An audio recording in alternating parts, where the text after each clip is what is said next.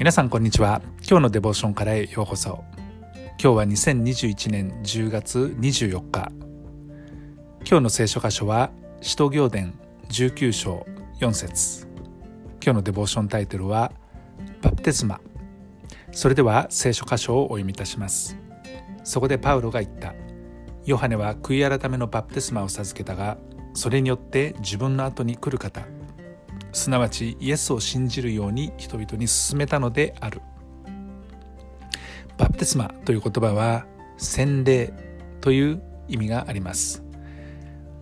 もう少し言語のオリジナルな意味としてはですね覆われる、まあ、水で覆われるとかそういうそのような意味があります。ですから洗礼式水を使いますね。水を使って完全に覆われる状態。それがバプテスマなわけですね。まあ、言語学的に言うとそういう意味がありますけれどもこの洗礼者ヨハネがヨルダン川という川でバプテスマを授けていました洗礼を授けていましたでこのバプテスマは悔い改めのバプテスマと呼ばれてかつて毎日のように身を清めるために入浴していたエッセネ派というグループがユダヤ教の中にありましたけれどもまあ、彼らはあくまでも形を重視してその形による毎日自分たちの、えー、建物の中にですね、えー、そういった浴場を作ってその中で、えー、このような清めの、えー、水浴びとかみそぎというようなことをしていたわけです。しかしこのバプテスマのヨハネ、えーえー、洗礼者ヨハネがしていたのは自分の罪を悔い改めて神との関係を重視するものとしてえー、もうちょっと形からその自分の心に向けたものとして人々に洗礼を授けていました。ですから毎日というよりもですねまあ一度きりのそのような心の決意を表すそういった形のものとしてしていたわけです。ただこのヨハネですけれどもあくまでもイエス・キリストの道を備えるための働きであったというふうに書いてあります。自分の後から来る方って書いてありますけどもこれはイエス・キリストのことを言っています。そして確かに彼の後にイエス・キリストが来られてですねイエス・キリスト自身もヨハネからバプテスマを授けましたけれども人々には自分の後に来る方すなわちイエスを信じるように人々に勧めたというふうに書いてあります。ですから本当のバプテスマ本当に自分が神の関係の中に入ってそして生き方を変えていくために必要なのは形のそのようなことではなくまた一回きりのこの印とし印としての水のバプテスマではなく悔い改めのバプテスマによってですねさらに精霊と火によるバプテスマを授けてくださるイエス・キリストこの方のバプテスマを受けなさいというふうに言われたわけですね。そしてこの方は私にはその方の履物を脱がせて差し上げる資格もないと言ってですねイエス・キリストのされたことこの方がどういう方であるかということをここで説明しているわけです。精霊でバプテスマを授けると火でバプテスマを授けるということはイエス・キリストが神の子であるということですね。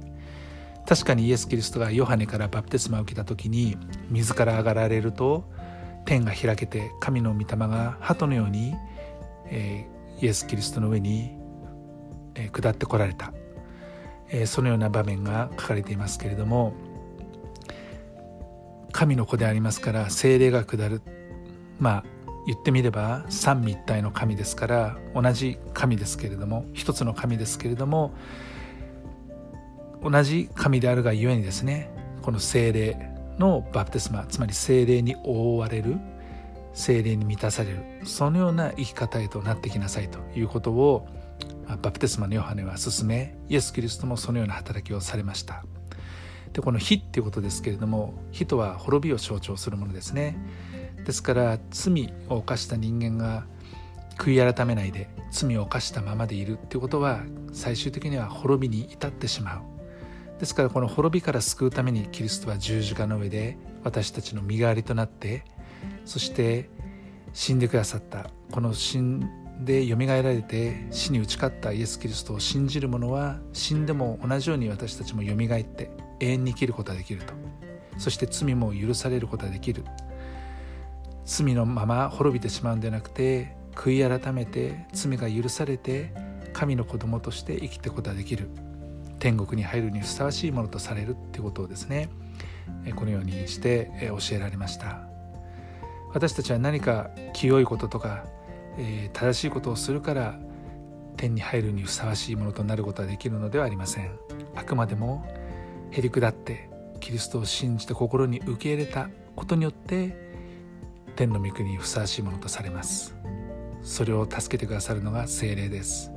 神様です。イエス・キリストです。ですから精霊に満たされ